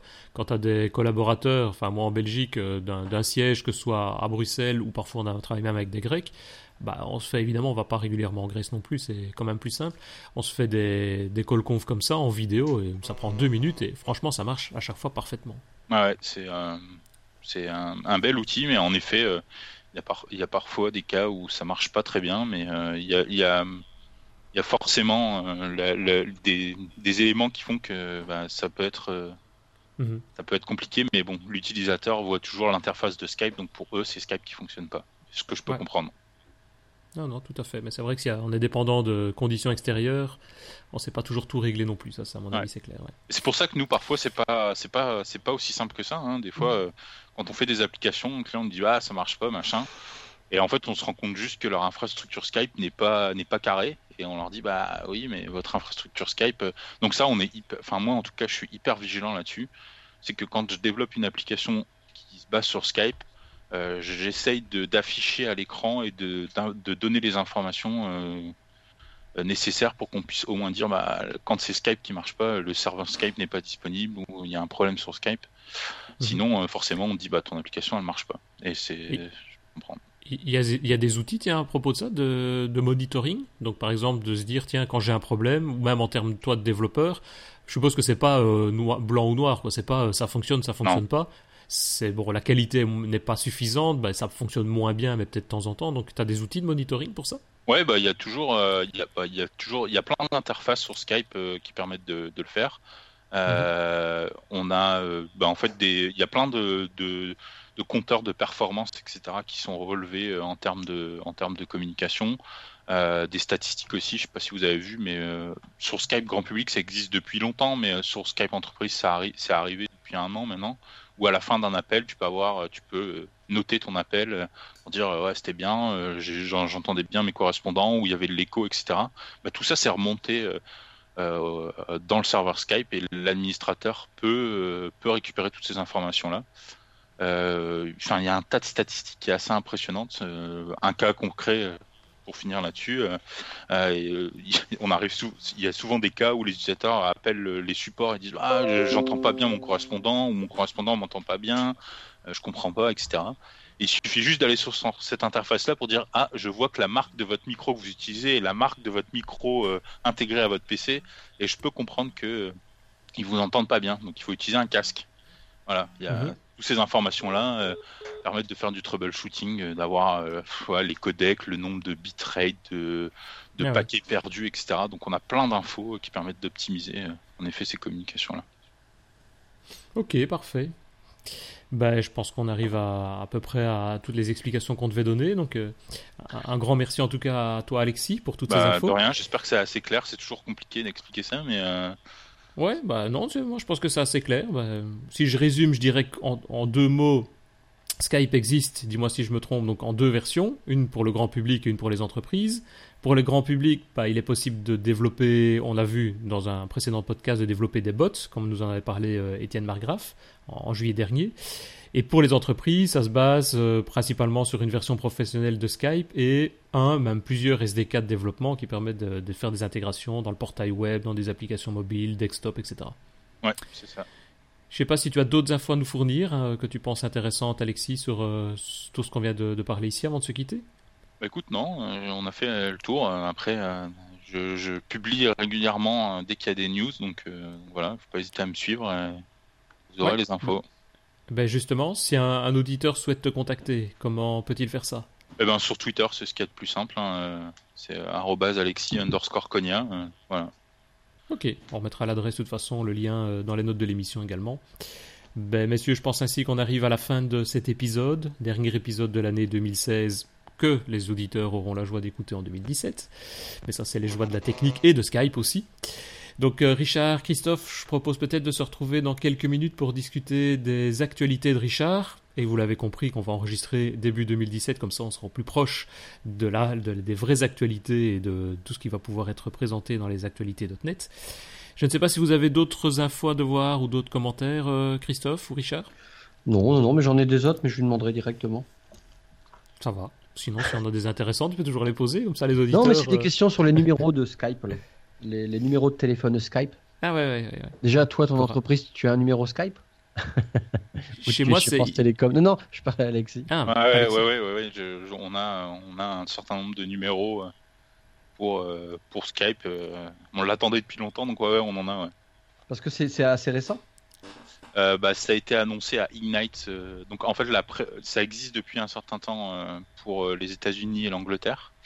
et la France, ça a été annoncé en septembre à Ignite. Ça a été en preview et là, ça, c'est où ça devrait pas tarder à sortir en, en version euh, publique, donc euh, que tout le monde pourra l'utiliser. Et si tu veux faire grandir ta société, Christophe, tu peux très bien prendre à ce moment-là un numéro aux US. Comme ça, tu as des Américains qui peuvent te téléphoner en croyant que tu es là-bas. Eh bien, c'est un des avantages. N'empêche, euh, il y a beaucoup de ah boîtes où aujourd'hui, je ne sais pas si vous avez déjà eu le cas, mais quand tu veux acheter un numéro, par exemple, rien qu'à Paris, tu es obligé de prendre des services qui coûtent un peu, un peu d'argent. Bah là, en fait, tu n'as quasiment rien à faire. Pipo, pipo. Euh, le truc. Et moi, je, ma téléphonie pour l'instant chez OVH, qui est pour l'instant, euh, sans être contre Skype, bien évidemment, euh, bien meilleur marché que Skype. pour l'instant, j'espère que Skype évolue en tarification. Mais j'ai un numéro 01 83 62 etc. Mais c'est le même principe. C'est le même principe. Hein, qui est à Paris. J'ai pas de local à Paris et pourtant j'ai derrière mmh. une infrastructure SVI pour euh, que j'ai développé, c'est en, mode web, ou enfin c'est un truc euh, Xamel. Hein. Et en fait, tu, tu tapes un code client et puis en fait après c'est redirigé, etc. Mais j'ai pas besoin d'être sur Paris. Ouais, mais c'est le même, c'est le même principe, hein. c'est le même principe que Skype. Mais c'est que quand, par exemple, on parlait des PABX tout à l'heure, quand tu as une infrastructure PABX, euh, que tu n'as pas la possibilité d'être aussi flexible quand tu es en mode euh, IP comme tu l'es chez OVH ou chez, chez Microsoft avec Skype, euh, c'est compliqué. Là, euh, nous, on a plein de clients où aujourd'hui, bah, en effet, quand ils utilisent Skype euh, online, bah, ils ont juste à à cliquer sur deux boutons et activer un numéro à Paris le rediriger vers un, utilisateur qui est en fait à, Lille ou à, ou à Toulouse ou peu importe dans le monde. C'est plutôt avantageux. Et ça commence même à poser d'autres types de problèmes parce que je sais par exemple nous en, Belgique, il y a, je suppose que c'est la même chose dans tous les pays, il y a un organisme de, de régulation de tout ce qui est télécom, on va dire téléphone et autres. et je pense qu'ils ils sont en train de se taper un procès Skype parce qu'ils n'ont pas été déclarés comme un opérateur téléphonique sur le, sol belge. Et bah, du coup, euh, nous c'est pareil. en poser des problèmes quoi. Ah, bah, c'est l'ARCEP ici, qui, en France en tout cas, c'est l'ARCEP qui régule euh, cette communication-là. Et en effet, il y a toujours euh, ce problème-là. Et c'est d'ailleurs pour ça que ça n'a pas été lancé tout de suite en France. Hein. Ah par rapport aux États-Unis, où les États-Unis c'est beaucoup plus simple. Il y a aussi une question de tout ce qui est numéro d'urgence. Euh, mhm. Donc c'est par exemple si tu es à Paris et que tu appelles ton numéro, ton depuis ce téléphone-là, depuis Lille, euh, si les pompiers de Paris doivent venir à Lille, ça fait un peu loin.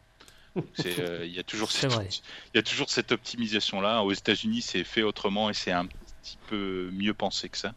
Donc c'est aussi pour ça que ça a pris du retard et que c'est parfois compliqué. Mais voilà. Mhm. Bien. Ok. Ben, parfait. D'autres commentaires? Non? Que nenni. Eh ben merci beaucoup. Merci bien à toi, euh, Alexis. Encore merci, pour euh, tout ce podcast. Ben non, c'est toi qui nous donnes des explications, c'est toujours très agréable. Et ben, pour tout le monde, je propose de se retrouver d'ici quelques secondes pour euh, nos, différentes chroniques d'actualité que Richard va nous présenter. À bientôt, merci. Au revoir. Salut.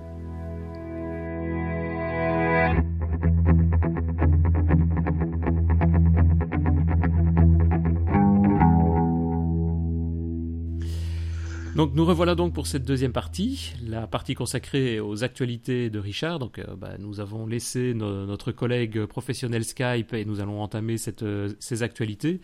On se retrouve aujourd'hui le, 17 janvier. Donc comme on l'avait expliqué un peu plus tôt, euh, on a enregistré, cet épisode en, deux parties pour des raisons plus pratiques.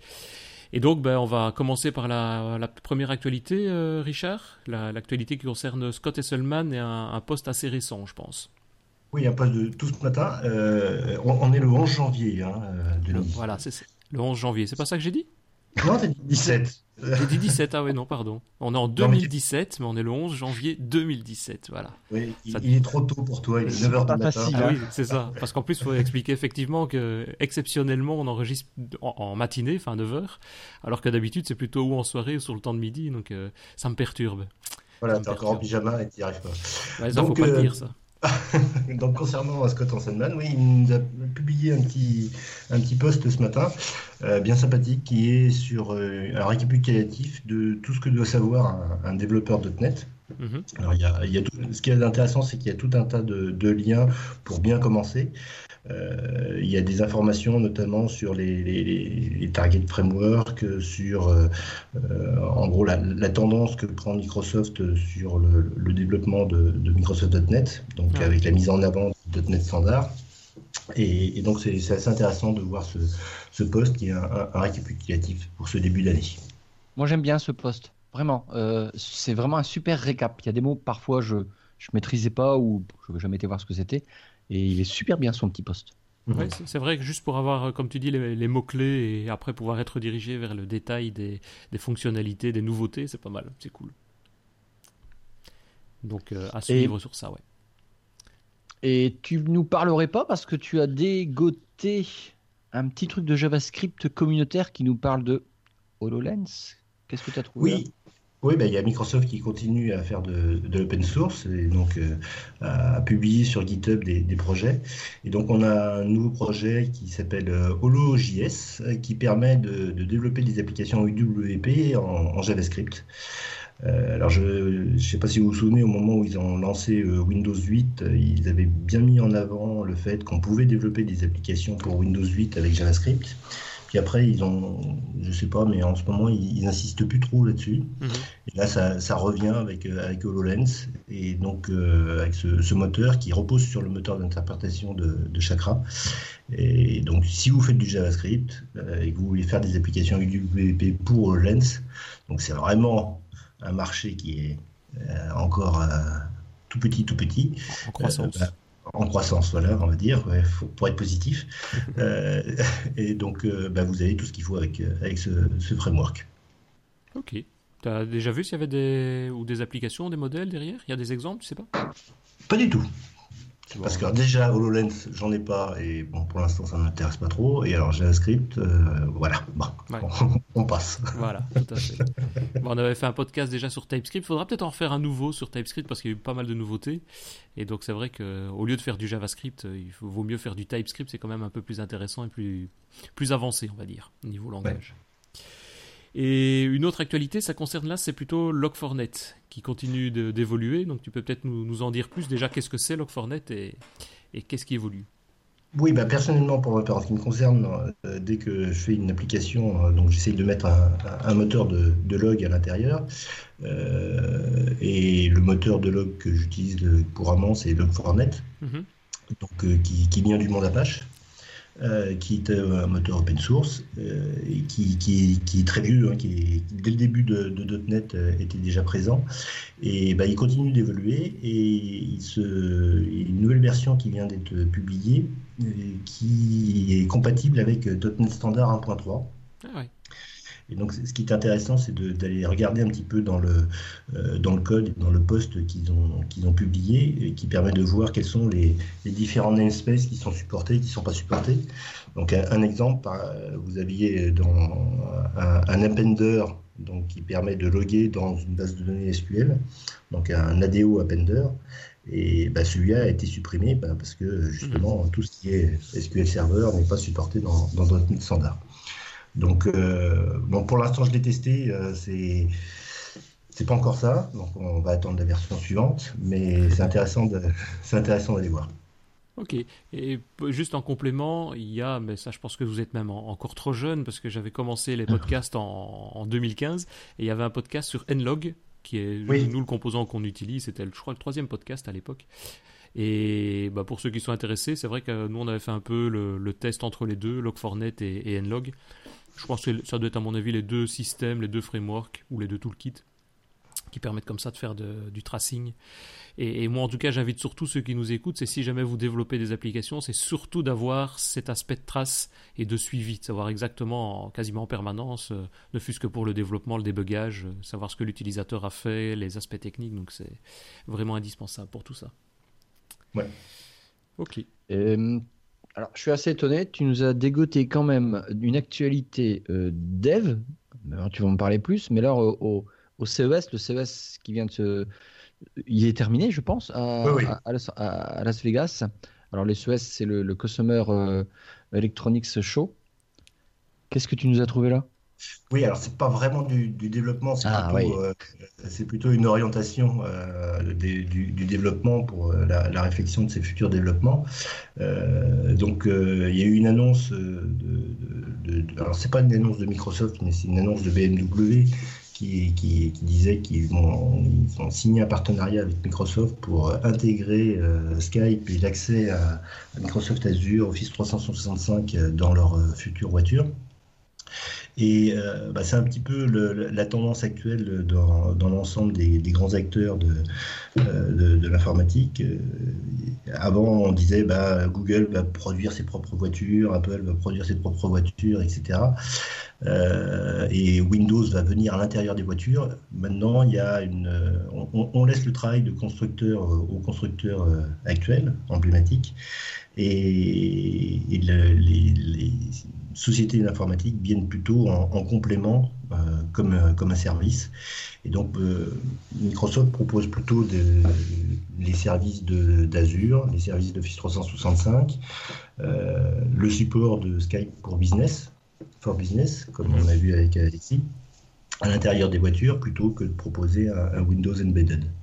Donc, ceux qui veulent se développer des applications pour des voitures, c'est plus euh, de s'orienter dans cette direction-là plutôt que de chercher du côté de, Windows Embedded. Et ouais, c'est pas plus mal en fait. On voit bien que le service il prend le dessus en fait maintenant par rapport.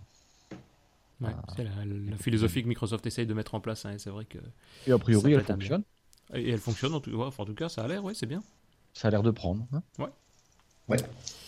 Alors une autre news, et ça c'est un news que je vois qui, en tout cas moi perso, m'intéresse beaucoup. Tu vas nous parler après Roslyn, donc le, compilateur là, intégré à Visual Studio et, pour développer notre code C Sharp le compilé. Ben, tu vas parler de Roslinator. J'aime bien le terme, j'aime bien le nom. voilà, c'est juste pour le nom surtout. Roslinator. Euh, oui, donc c'est un, projet qui est sur, sur GitHub. Euh, qui utilise toute la puissance de Roslyn euh, et qui propose tout un tas d'outils, euh, de, compléments qui permettent de faire du refactoring ou de l'analyse de code à l'intérieur de Visual Studio 2015. Et il y a eu une version pour 2017 qui vient juste d'être publiée. Bon, pour ceux qui n'ont pas ReSharper, qui n'ont pas acheté ReSharper ou, ou, des outils de ce genre-là, mhm. c'est un outil, bah, un outil gratuit qui, qui, est assez sympathique. Et vous verrez, il y a, des, il y a plus d'une centaine de, d'outils de, refactoring à l'intérieur de ce, de ce projet. refactoring et je vois d'analyseur aussi pour, euh, je suppose, analyser le code, voir un petit peu s'il est bien écrit dans, le bon, dans les bonnes conventions, etc. Je suppose. Oui, voilà. Bah, euh, par exemple, euh, quand on déclare une variable, l'utilisation de var ou, ou inversement de, d'utilisation du, du, type spécifique. Quoi. C'est ce qu'il y avait un peu sur, bah, qui existe toujours, je pense, Code Analysis, que nous on met en place quasiment à chaque fois, mais c'est vrai qu'avec euh, un Roslinator, déjà le nom est bien, donc ça, ça ne pousse qu'à aller voir comment ça fonctionne. Et puis apparemment, rien que les petites captures d'écran et les exemples qui sont mis sur le site, ça a l'air pas mal. Quoi. Ouais. Tu nous parles un petit peu d'Open Data? Oui, euh, alors là, c'est the grande annonce de la RATP, euh, donc qui, ouvre toutes ces, enfin, qui ouvre ces données, donc avec euh, la possibilité d'accéder aux horaires en temps réel, où il y a des toilettes dans la RATP, quels sont les commerces de proximité agréés à la RATP, les plans, etc. Donc toutes les données de la RATP qui sont, qui sont maintenant en open data, donc on, peut, on pourra utiliser dans ces applications.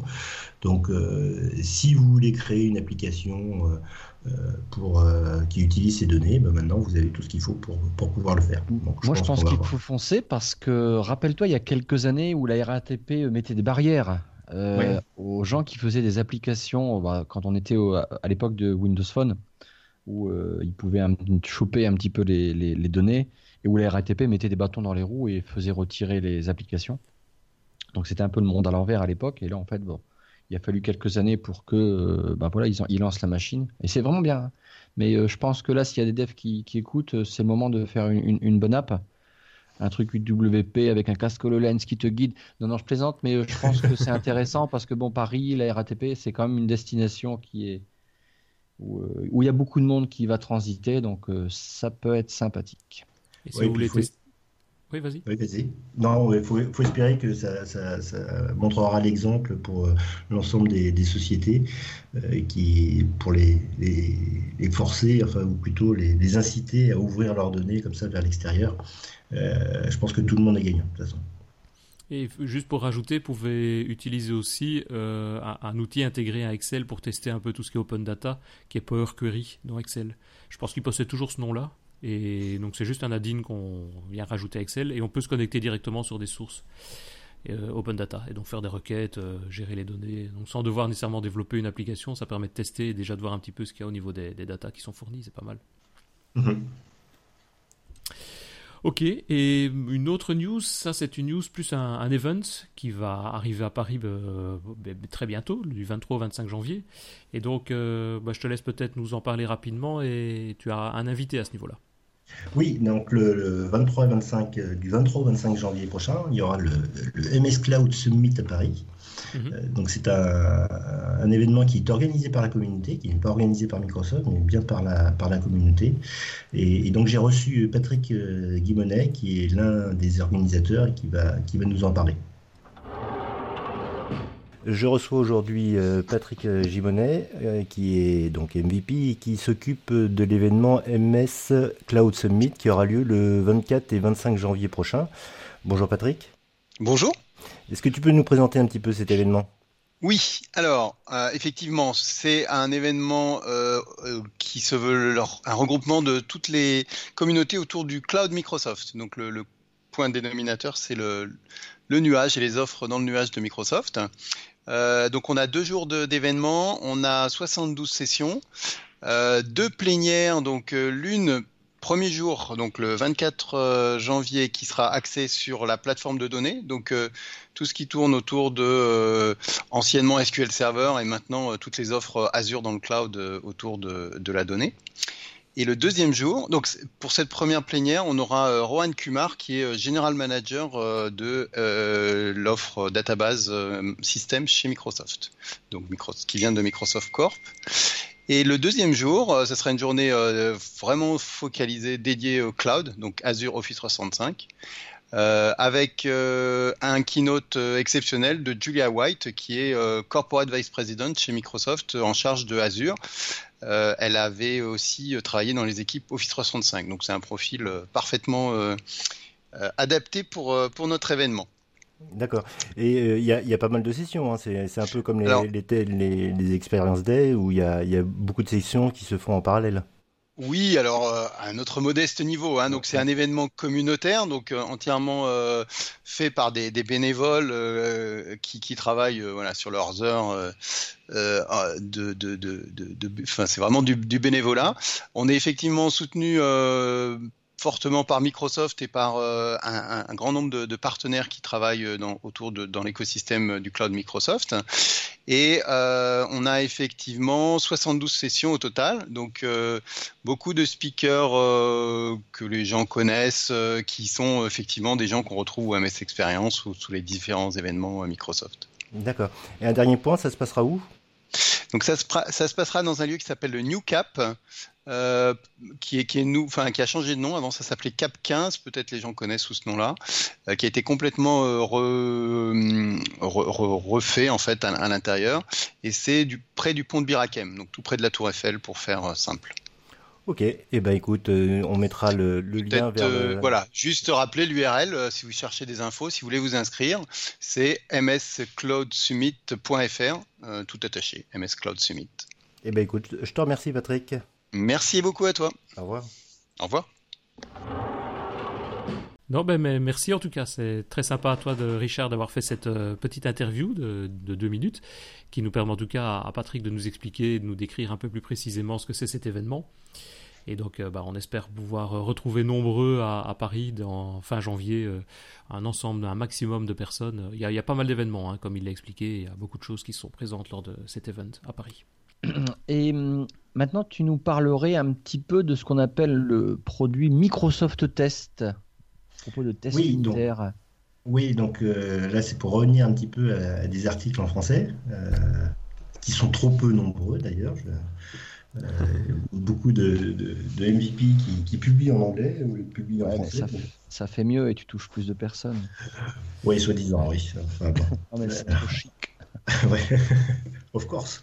Donc, euh, bah, c'est un article de Patrice Lamarche, qui est un ancien MVP, qui, qui, a, qui nous parle du, du, moteur de test unitaire, euh, la version, la version 2 développée par Microsoft, qui maintenant est, disponible en, en pré-release avec, euh, avec NuGet. Donc, il y a des nouvelles fonctionnalités. Donc, il nous présente ces, ces, ces fonctionnalités. parce que, bien sûr, tout le monde fait des tests unitaires dans ces projets. Évidemment, tout le monde.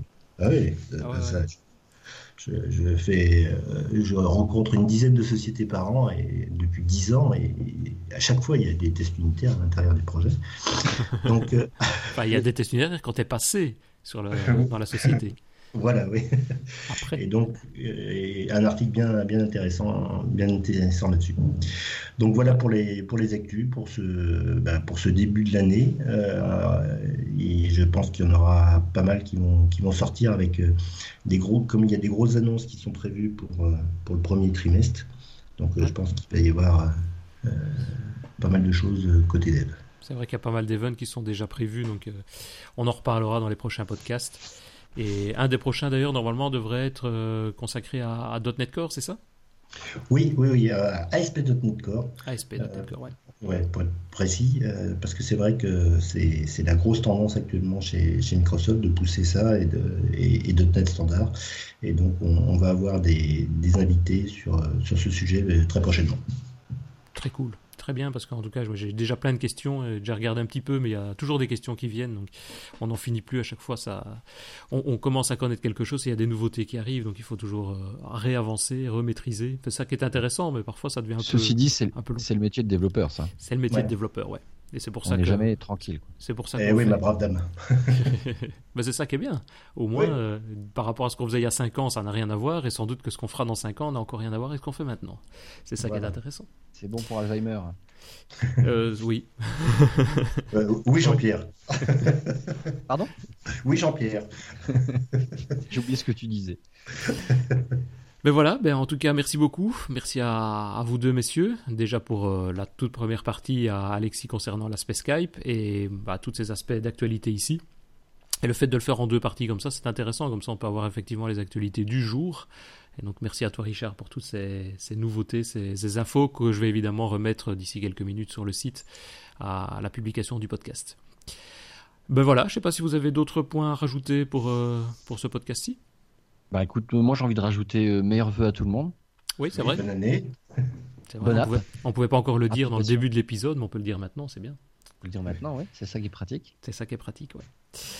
Eh ben, très bien. Eh ben, à d'ici euh, deux, trois semaines pour euh, le- un nouvel épisode donc consacré à ASP.NET Core et Richard nous parlera avec ses invités de, de tous ces éléments-là. Très bien. Merci bien, messieurs. À bientôt. Merci, salut. Au revoir.